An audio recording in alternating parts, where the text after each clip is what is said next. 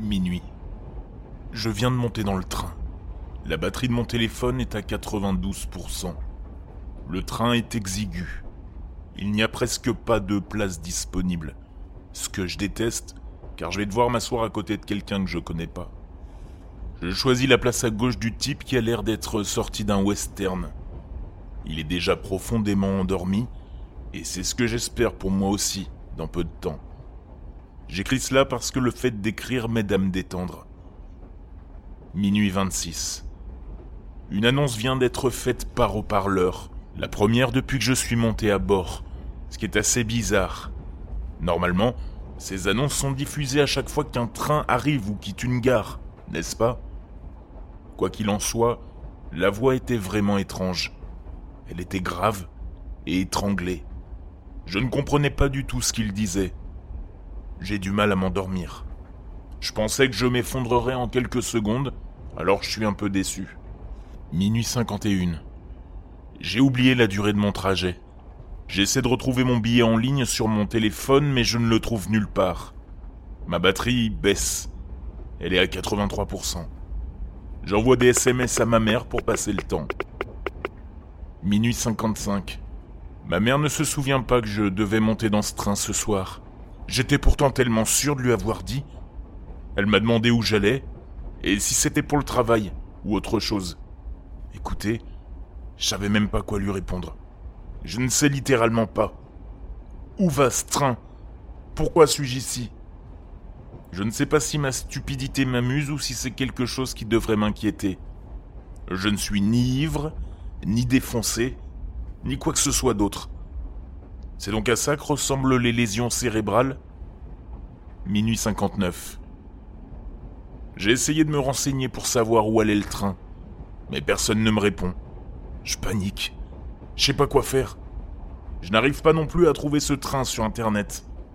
Il y a vraiment quelque chose qui ne va pas. Le gars à côté de moi ne s'est toujours pas réveillé. Ma batterie est à 67%. Elle se vide beaucoup plus vite qu'avant. Je trouve pas mon chargeur. Je sais même pas si je l'ai pris avec moi. 1h02. Je n'ai pas de bagages. Je ne me souviens pas d'avoir fait mes valises non plus. Ni d'avoir attendu à la gare.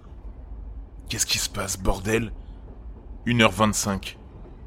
Une nouvelle passagère est montée à bord. Du moins, c'est ce qu'elle prétend. En fait, je ne sais pas comment elle aurait pu faire, parce que le train ne s'est pas arrêté. Elle vient d'entrer dans le wagon. Elle tremble. Elle pleure. Elle cherche un siège.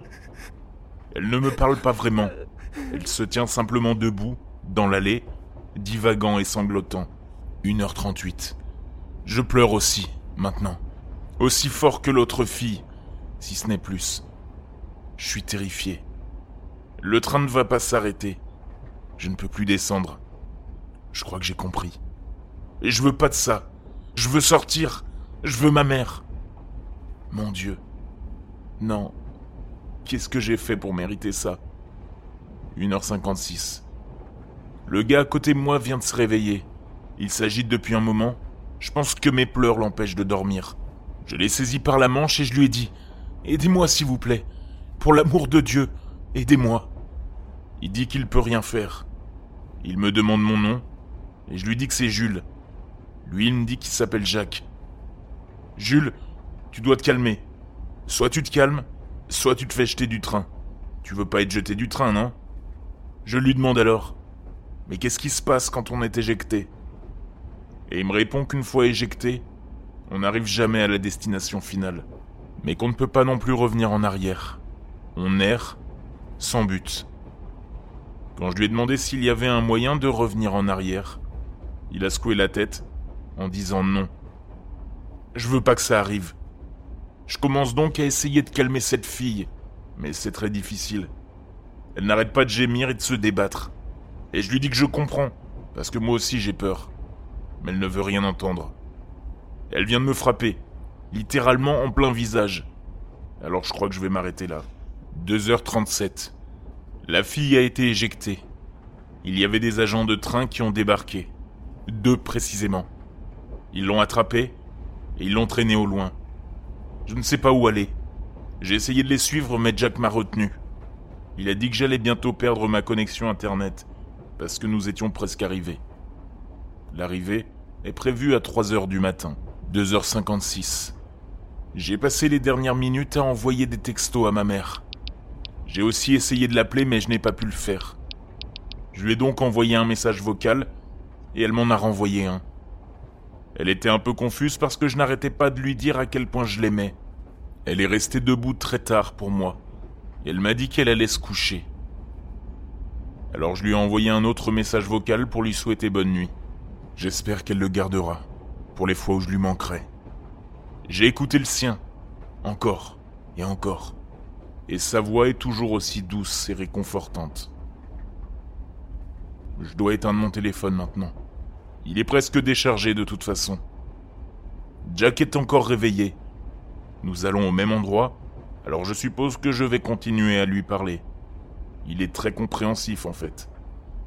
Il était dans le train depuis plus longtemps, il a donc eu plus de temps pour gérer tout ça. Nous avons tous les deux hâte de descendre du train. 10 heures du matin. Ça va être très difficile à expliquer. Il y a 7 heures, je me suis réveillé dans une chambre d'hôpital. Un type avait embouti ma voiture et apparemment les choses se présentaient mal pour moi. Je ne réagissais plus. En fait, le personnel médical pensait que j'étais parti pour de bon. Mais voilà, j'ai trouvé ces notes sur mon téléphone, celles que je viens de vous partager. Je vous jure, je ne me souviens plus rien de tout ça. Ma mère vient juste d'être informée de mon accident, et elle est en route pour l'hôpital. J'ai déjà parcouru l'historique de nos conversations, et les textes et les messages vocaux que j'ai décrits, ils sont là. Tout est là.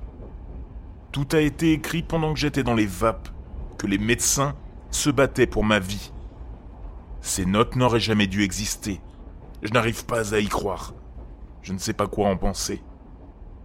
Je crois comprendre, mais ça paraît trop invraisemblable pour moi en ce moment.